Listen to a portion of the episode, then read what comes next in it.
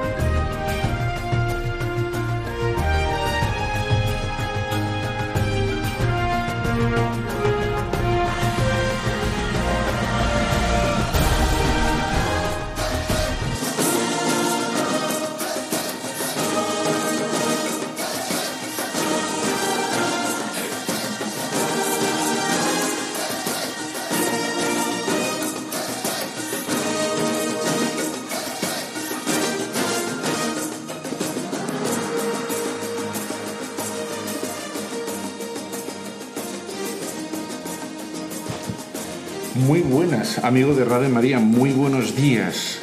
Estamos aquí ya disfrutando del verano, estamos a gusto y seguimos nosotros bien aplicados a, lo que comenzamos ya hace un año.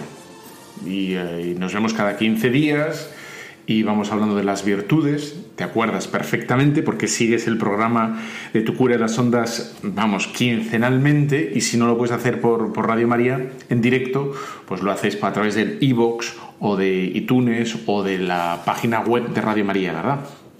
Bueno, pues cada 15 días venimos hablando de las virtudes, ya llevamos, bueno, desde septiembre del año pasado, o sea, no poco. Y, veni- y venimos viendo la necesidad de, de repensar y corregir estos errores que tenemos sobre las virtudes. Y hemos ido hablando de la prudencia, de la justicia, de la fortaleza. La última vez hablamos de la templanza, de, de cómo cada una de ellas, en general, la gente tiene una, concepción bastante equivocada de cada una de ellas. De hecho, la, la palabra virtu- virtud o virtuoso, mucha gente la entiende como una cosa puntual, o sea, que es virtuoso pues, pues con el violín o con las matemáticas o con el coche o con el ordenador y es una persona virtuosa, pero eh, ha desaparecido del, en fin, de la idea eh, genérica de, que una persona virtuosa es aquella que, a la que estamos, ya, estamos llamados a ser todos los cristianos, todos los cristianos, que es eh, una persona que mm, procura ser santa, ser perfecta. Pero ser santa y perfecta no por, por un, en fin, ¿no? una manía personal, sino por ese mandato del Señor. En cuanto he dicho, te has acordado del Evangelio, lo sé perfectamente. No sed perfectos como vuestro Padre Celestial es perfecto. Bueno, esta exigencia evangélica es una exigencia, es un mandato, sed, es un imperativo, sed. ¿eh? Eh, aunque también, ah, sí, eso, hay que beber. Bueno, pues es un imperativo, ser perfecto, ser perfecto, tú, sé perfecto. Bueno, pues a raíz de, esta, esta afirmación, este imperativo de Jesucristo, Santo Tomás, estamos viendo, de la mano de Santo Tomás, estamos viendo cada una de las virtudes cardinales por las cuales se derivan todas las demás, se apoyan, se apoyan cada una de las virtudes, sea cual sea puntualidad, magnanimidad, sinceridad, todas esas se apoyan en estas más o menos necesitan de todas ellas, ¿no? Bueno, Santo Tomás de Aquino, que es el gran, el maestro, ¿no? de la cristiandad occidental, dice, expresa con siete frases eh, cómo es el hombre respecto a las virtudes. Y dice así, primero, el cristiano es un hombre que, por la fe, llega al conocimiento de la realidad de Dios uno y trino. Bueno, esto es lo, lo primero que dice, ¿no? Segundo, el cristiano anhela en la esperanza, aquí está la virtud, en la esperanza la plenitud definitiva de, su ser. Ya empieza, has visto cómo ha hecho, ¿no? Eh, conocemos a Dios y este conocimiento de Dios nos hace esperar, en fin, entrar en comunión con Él de forma definitiva. El cristiano es el que se orienta hacia Dios y su prójimo, porque Dios nos manda al, al prójimo eh, con una eh, aceptación, ¿verdad? que sobrepasa la fuerza del amor natural. Y por eso es sobrenatural lo que nos manda el Señor, y ahí están los sacramentos y los medios sobrenaturales, la oración, etc. Pero se, apoya y se fundamenta en estas verdades, ¿eh? de, bueno, que el hombre está hecho para amar a Dios y necesita las virtudes. Bueno, dice el cristiano, la cuarta idea que dice Santo Tomás es prudente, es decir, no deja enturbiar su visión de la realidad por el sí o el no de la voluntad. Es prudente, no por lo que me conviene, lo que me apetece, sino mm, cómo son las cosas y lo que hay que hacer. Quinto, el cristiano es justo, es decir, que puede vivir en verdad con el prójimo. Porque reconoce al prójimo como uno que, que, hay que respetar y que se le deben unos, unos derechos, unas obligaciones. ¿no? Nos deben unas obligaciones. Sexto, dice, el cristiano es fuerte, es decir, está dispuesto a sacrificarse y, si es preciso, aceptar la muerte por la implantación de la justicia. Ya va aquí, como ves, otra virtud, la fortaleza. Y dice, séptimo, el cristiano es comedido, es decir, no permite, aquí está la templanza, no permite que su ambición y su afán de placer llegue a obrar desordenadamente y antinaturalmente. Y bueno, subrayo esta idea de antinaturalmente, por lo que voy a poner en cuanto comience el programa, os voy a poner dos sketches o un sketch y una entrevista. El sketch es porque es de broma y la entrevista es real. Por eso hablo de este tema. Comenzamos.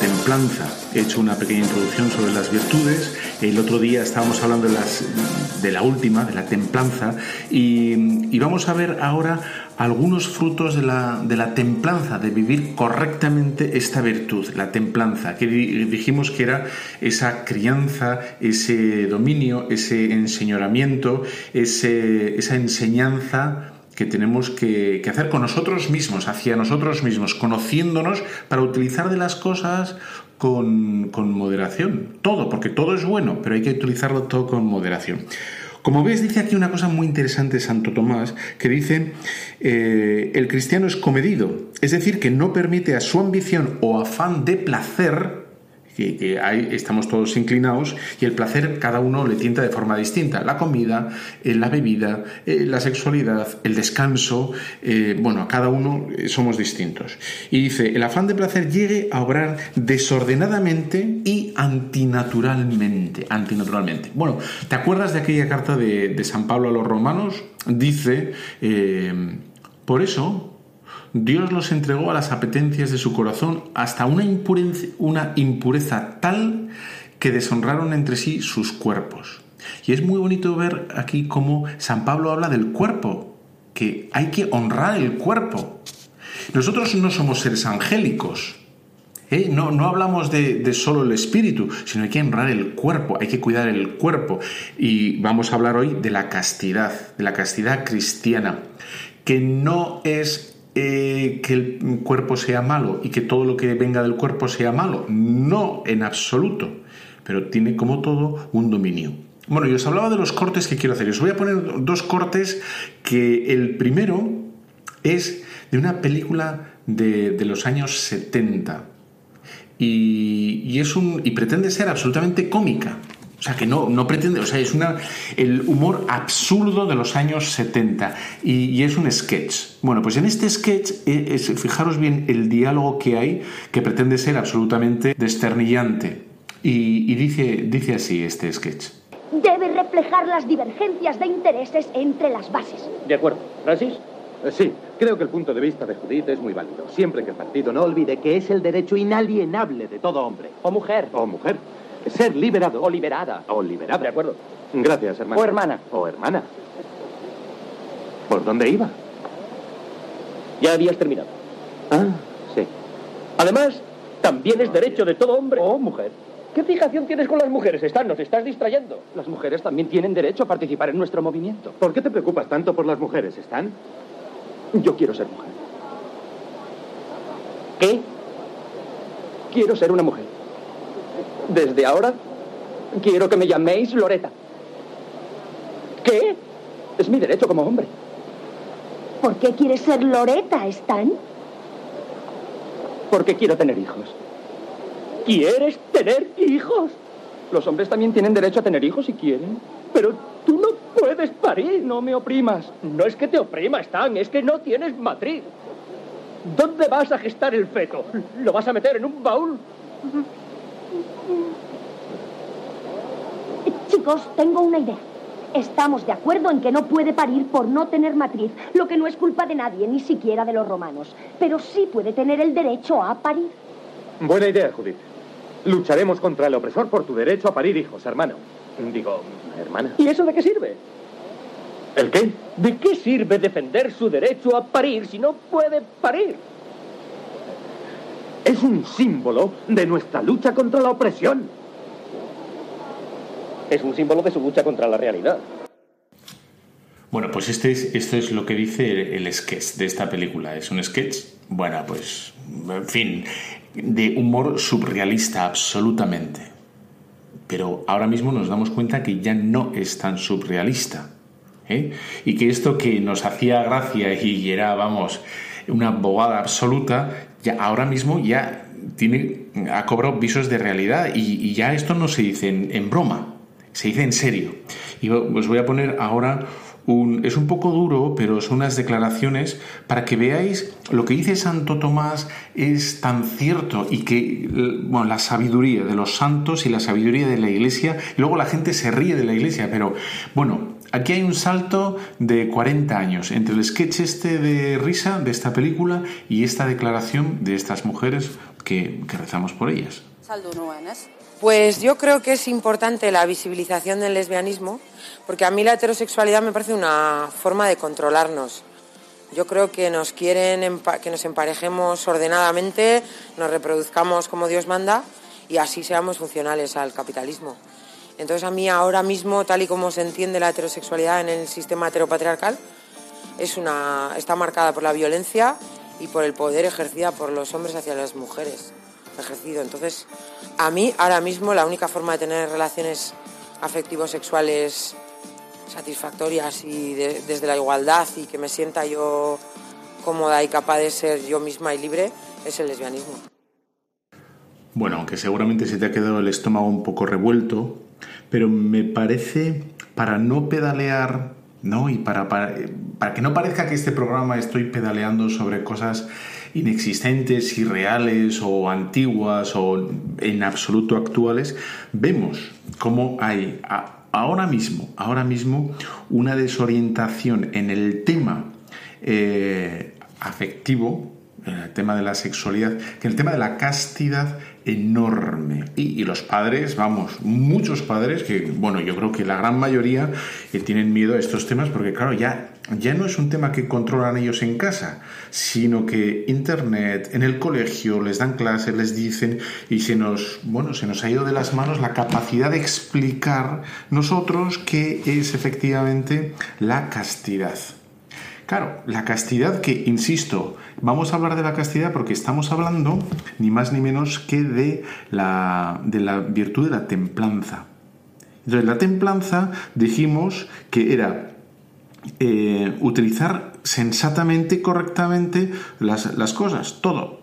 todo lo que tengamos, ¿no? Y en particular, pues ahora que vamos a hablar de la, de la castidad como ese uso mesurado de, bueno, del cuerpo y de la facultad de generar y de la afectividad, bueno, pues ahí está incluido. En, el, en la mentalidad cristiana está incluido dentro de las cuatro virtudes inmediatamente después de la templanza. Y la templanza es la última, ¿eh? de, por orden. Y te acuerdas que era esa facultad que hacía referencia al sujeto mismo, a nosotros mismos, porque las otras tres virtudes se volcaban hacia afuera y hacían referencia al uso de todo eh, está todo destinado al bien común, al bien a los demás. La justicia, la fortaleza, la prudencia. Y sin embargo, la templanza está ordenada hacia uno mismo.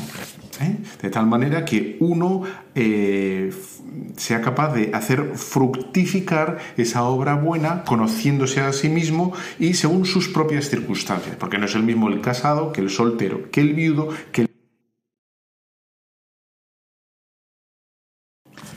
Usar bien, usar bien de las cosas, esa es la, virtud de la templanza, el uso correcto, adecuado, según me conviene y según la naturaleza propia de lo que he de utilizar. ¿no? Eso es. Entonces vemos que es verdad, ¿eh?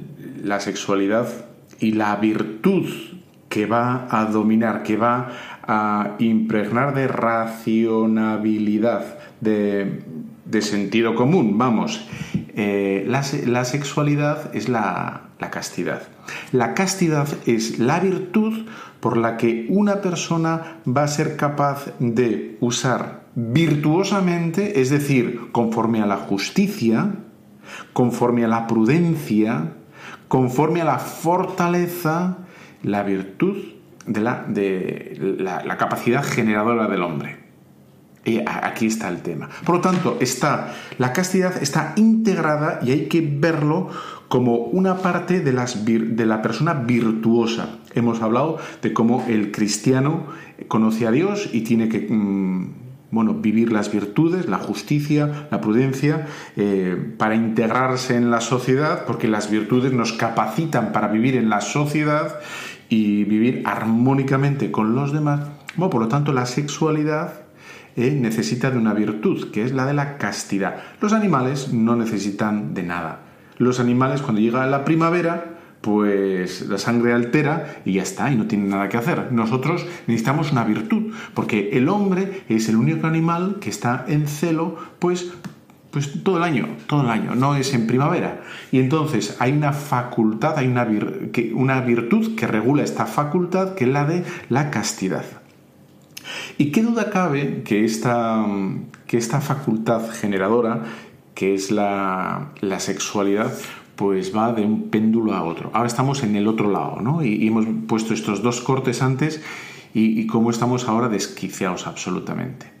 Bueno, y, y hay el, el, absoluto desnorte y la incomprensión de qué es un hombre, qué es una mujer, eh, qué es el cuerpo, qué es la maternidad, qué es la paternidad. Todo eso ya no sé, ya como has visto, no es una broma lo, que decía esta mujer.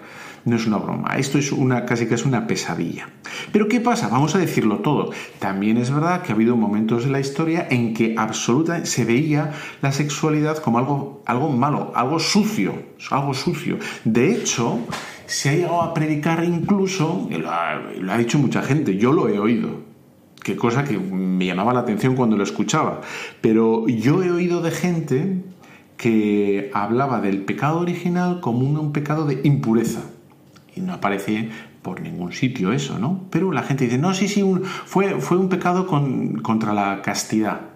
Y fue pues que Adán y Eva hicieron algo malo con sus cuerpos, etc. Y para nada, no, no, no hay nada de eso.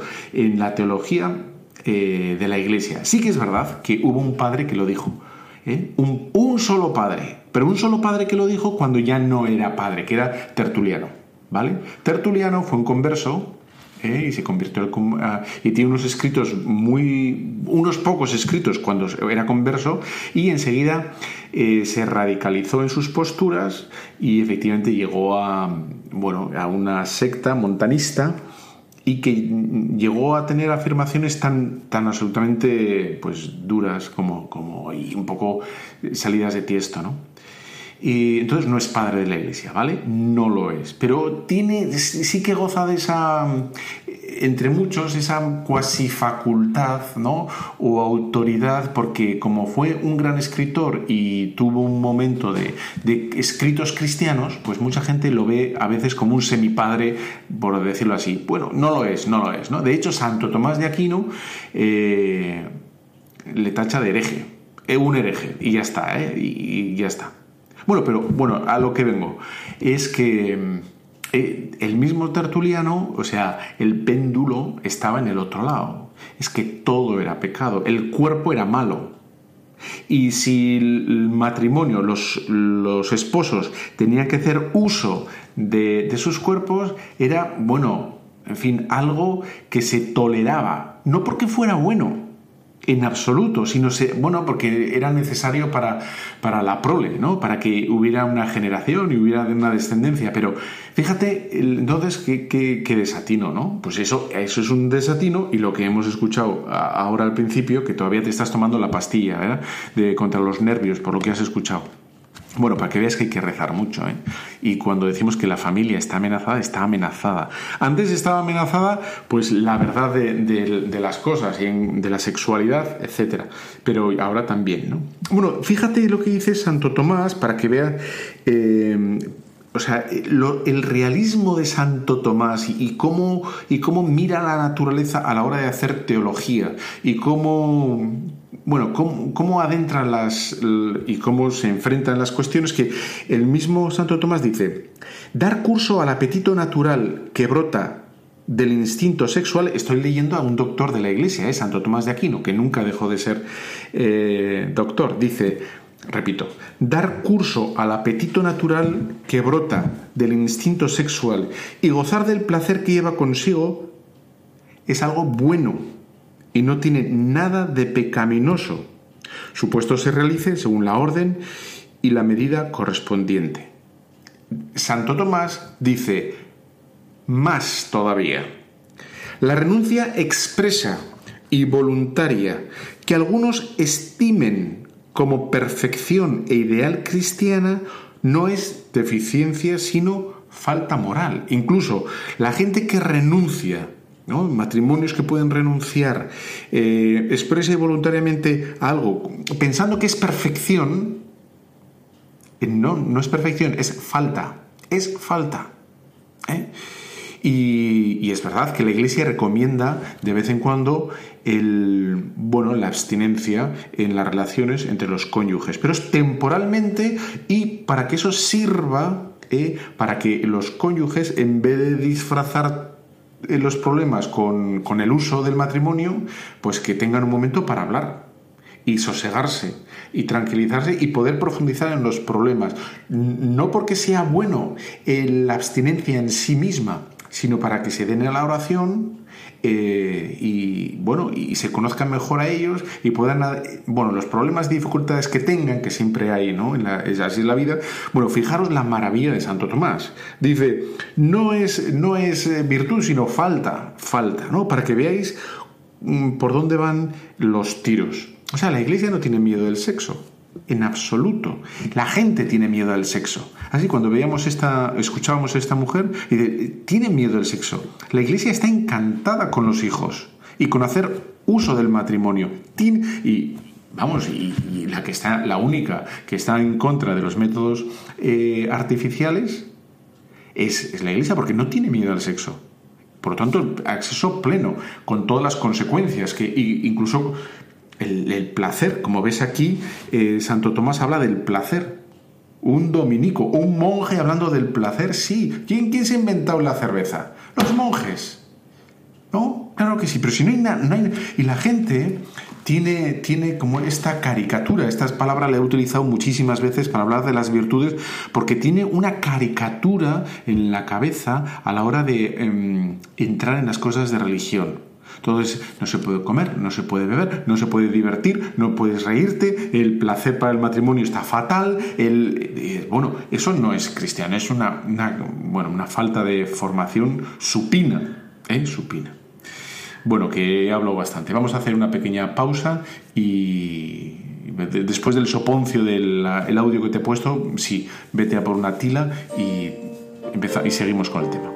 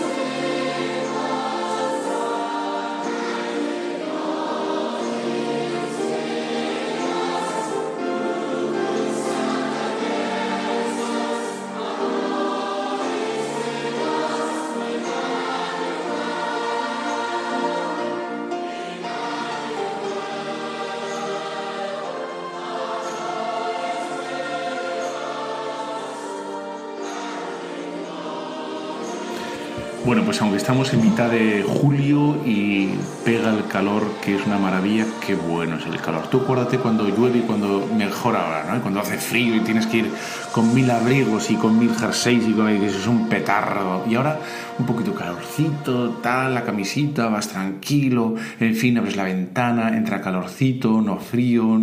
Esto es una... Bueno, pues eh, a pesar de ser verano, te voy a poner, te he puesto un villancico porque me encanta este villancico. Y no me pueden decir nada en Radio María eh, Madrid, los superjefes, porque no estamos en Adviento.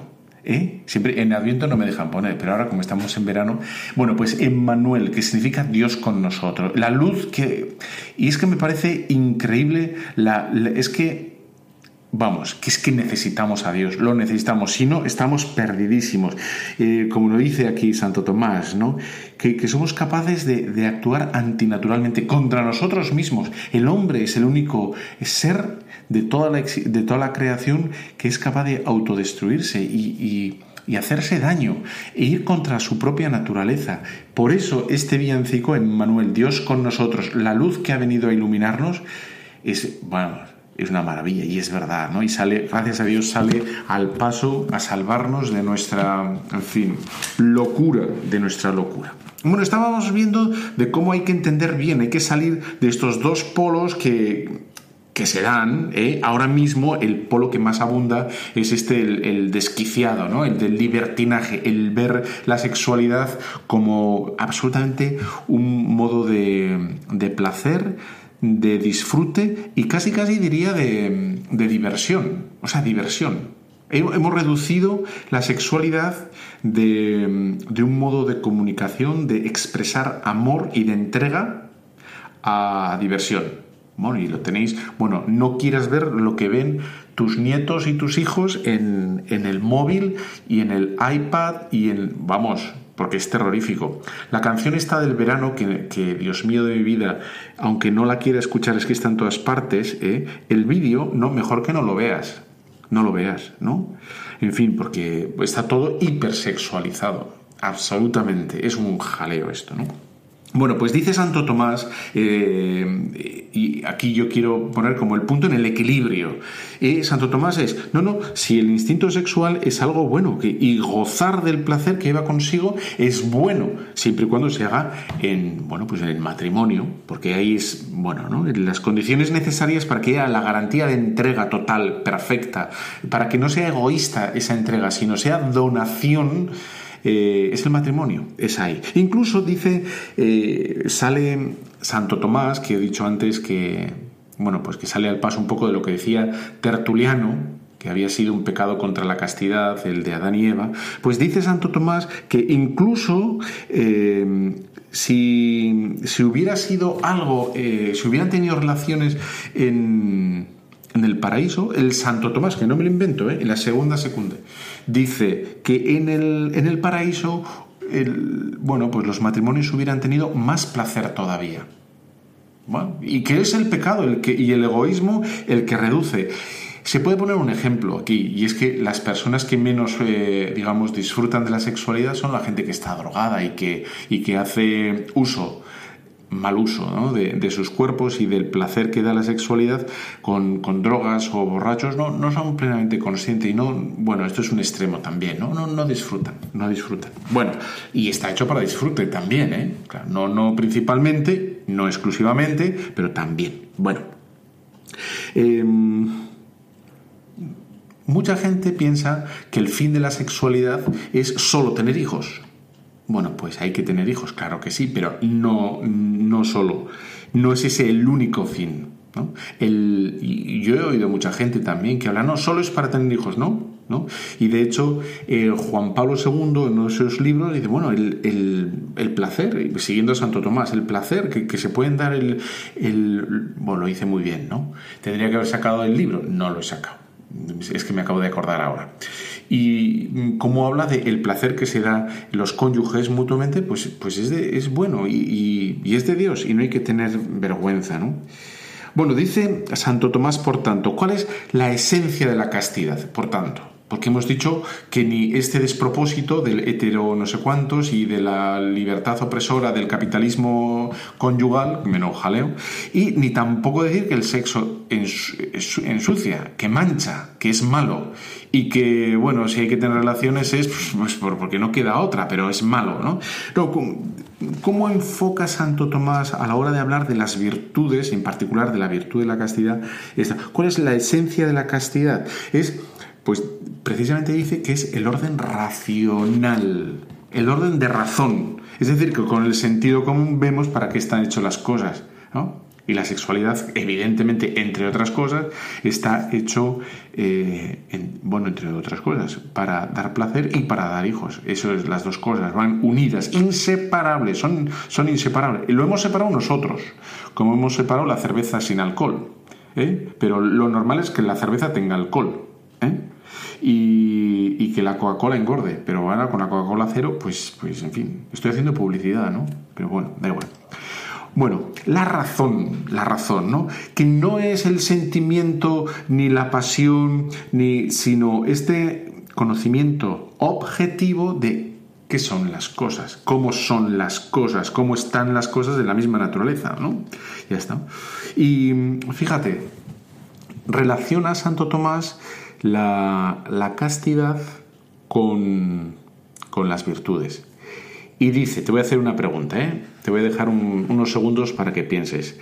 ¿Sabes cuál es la virtud que más se daña, según Santo Tomás, claro, cuando se falta la castidad? Pues dice que la justicia. La justicia. O aunque no hubieras dicho nunca la justicia. Pues dice que eh, la castidad está unida a la justicia. ¿no? Y faltar a la castidad es faltar al bien común. Y inmediatamente el ejemplo es muy sencillo. Tú pon un matrimonio ¿no? que se rompe y bueno, intentan, como dicen ahora, ¿no? Mal, muy mal dicho, rehacer su matrimonio por ahí.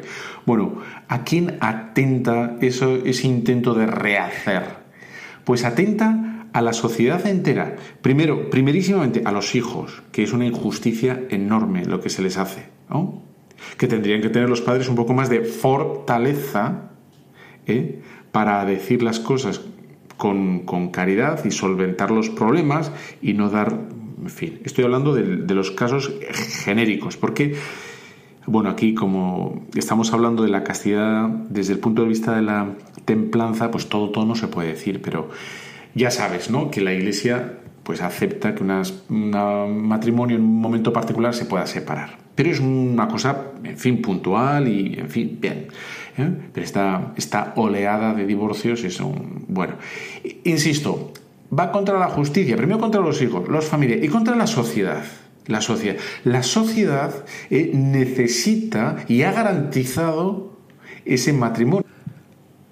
La sociedad le da un ropaje jurídico al matrimonio y lo debiera defender, cosa que ya no hace. Antes sí, en, otras, en otros países sí. ¿eh? Hungría, eh, Rusia, eh, ahora tendría que ver, ¿no? Pero bueno, se han blindado en contra del divorcio este masivo, ¿no? ¿Por qué? Porque es un bien social el matrimonio. Y proteger el matrimonio eh, es de justicia. Es de justicia para, para todo el mundo.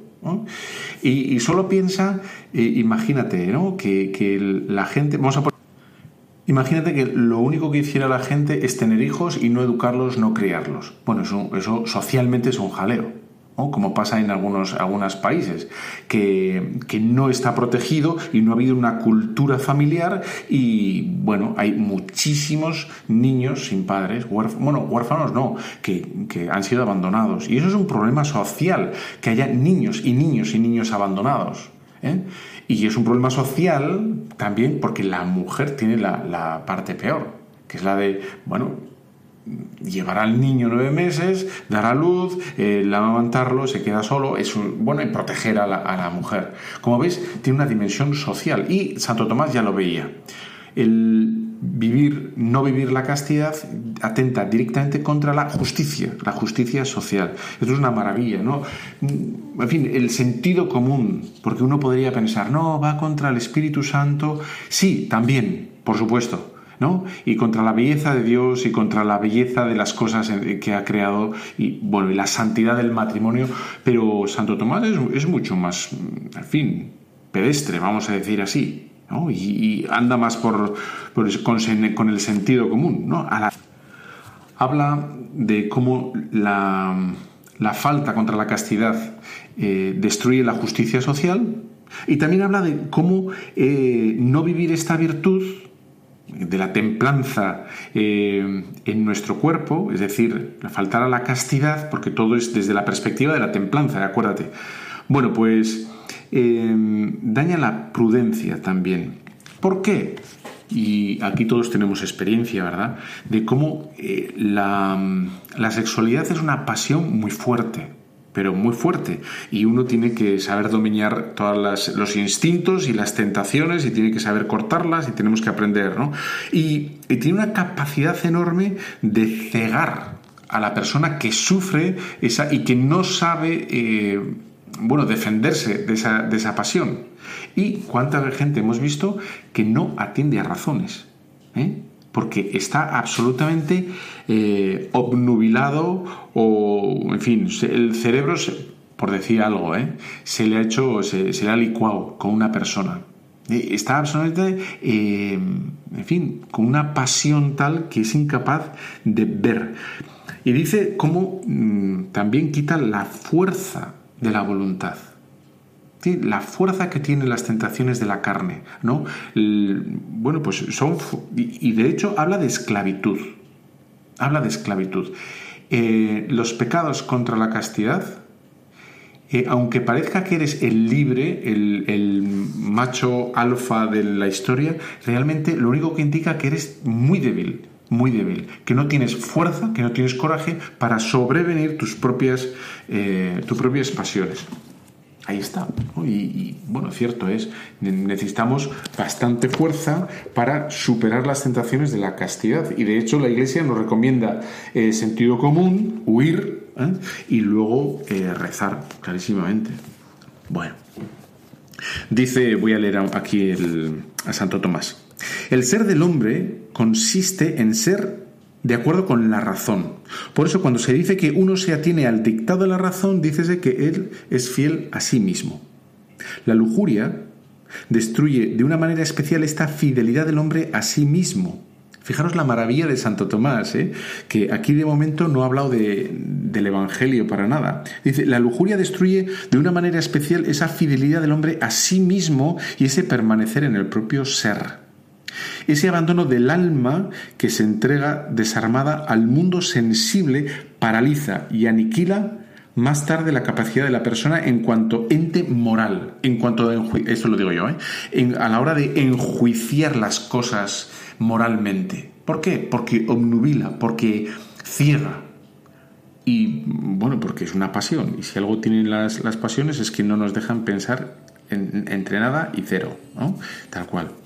Bueno, a ver, la moral. Que ya no es capaz de escuchar silencioso la llamada de la verdadera realidad, ni de, ni de reunir serenamente los datos necesarios para adoptar la postura justa en una determinada circunstancia. Bueno, es una pasión. Una pasión es efectivamente como un mar, un mar embravecido que lo último que puedes hacer es estar tranquilo para Estás zarandeado, estás llevado de aquí para allá, bueno, porque esa es la pasión.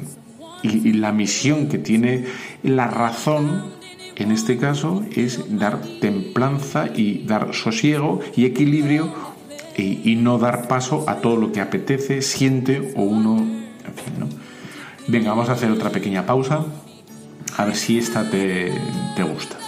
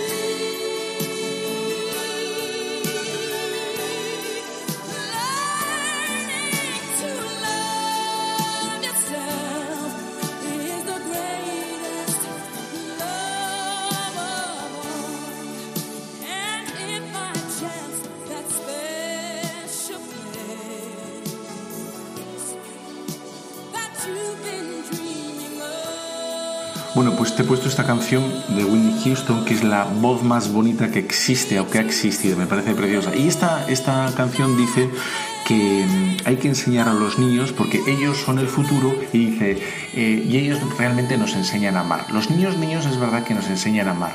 Porque un niño, y de hecho Jesús nos pone como ejemplo a los niños, ¿eh? Eh, lo rápido que perdonan, lo rápido que olvidan, lo rápido que vuelven a confiar. Eh, un niño es una maravilla, una maravilla. Y un síndrome de Down es un regalazo del cielo.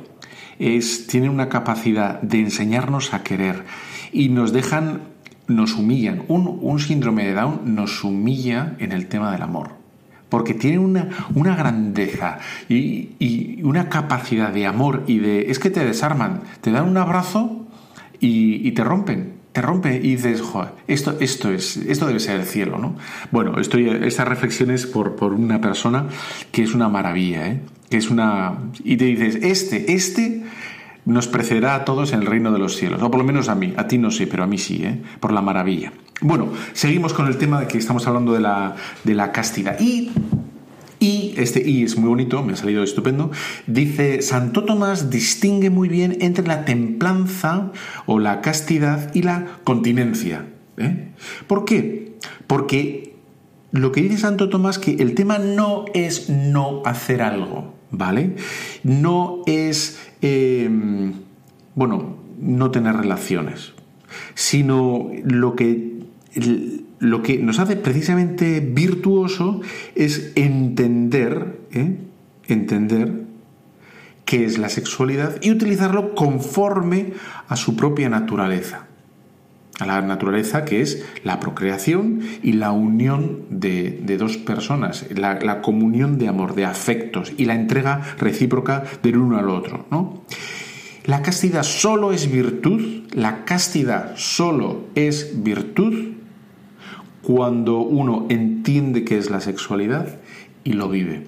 Es decir, que una persona que le dé asco, una persona que mm, tenga miedo, una persona que, que, no lo haga por cualquier otra razón que no sea estas dos que os he dicho, no es casta, no es virtuosa, porque la virtud, como hemos dicho antes al comienzo de este programa, es todo, engloba todo, es todo a la vez.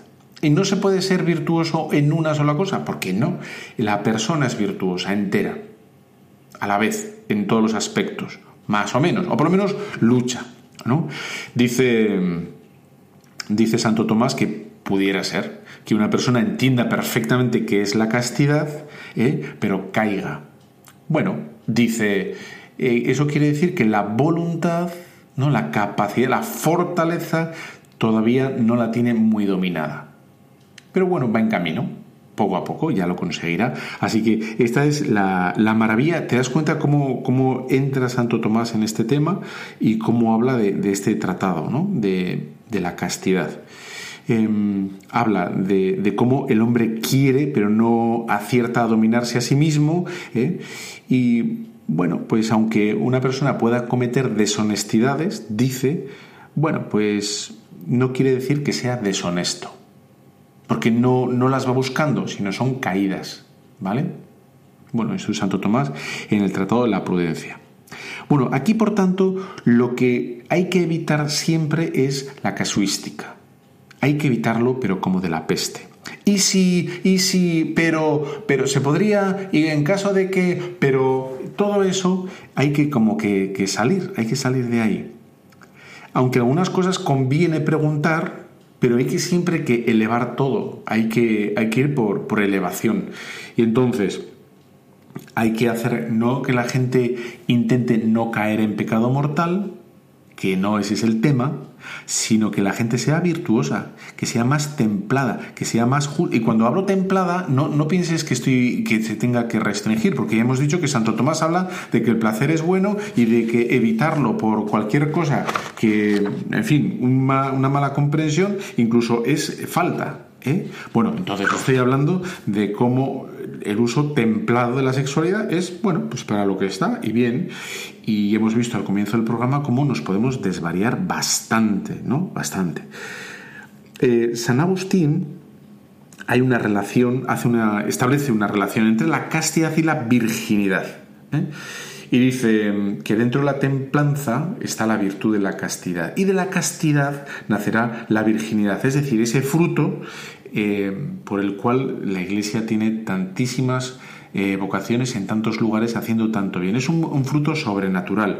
Y que San Agustín dice que la virginidad no se hace laudable por la renuncia al sexo, no es eso lo que le hace bueno a la, virginidad, sino por hacerse libre para Dios absolutamente disponible para Dios. Aquí, como ves, está el sentido no es que la, sexualidad sea fea o mala, sino que la virginidad es buena porque nos dispone completamente, completamente, alma, corazón y vida para Dios. Entonces, eh, no es que el matrimonio sea malo, porque alguna vez se ha llegado a decir, eh, no, no es que sea malo, ¿no?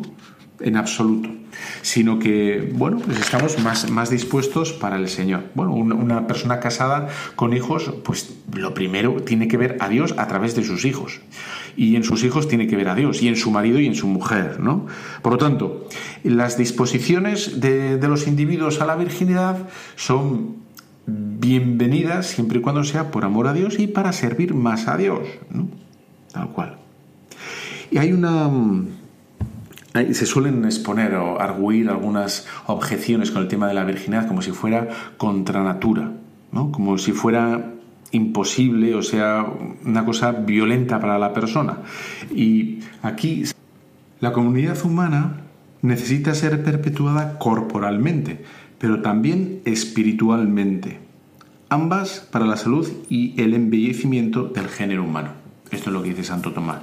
Es decir, que es verdad, necesitamos que continúe el género humano, pero ese género humano hay que cuidarlo también espiritualmente. Y Dios nos da, nos bendice con las vocaciones eh, para que haya un cuidado espiritual.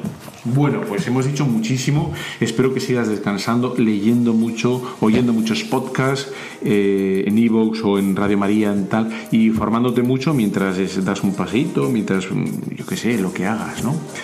Eh, yo te dejo con, con, la bendición de Dios Todopoderoso, Padre, Hijo, Espíritu Santo, descienda sobre cada uno de vosotros, superoyentes de Radio María. Amén.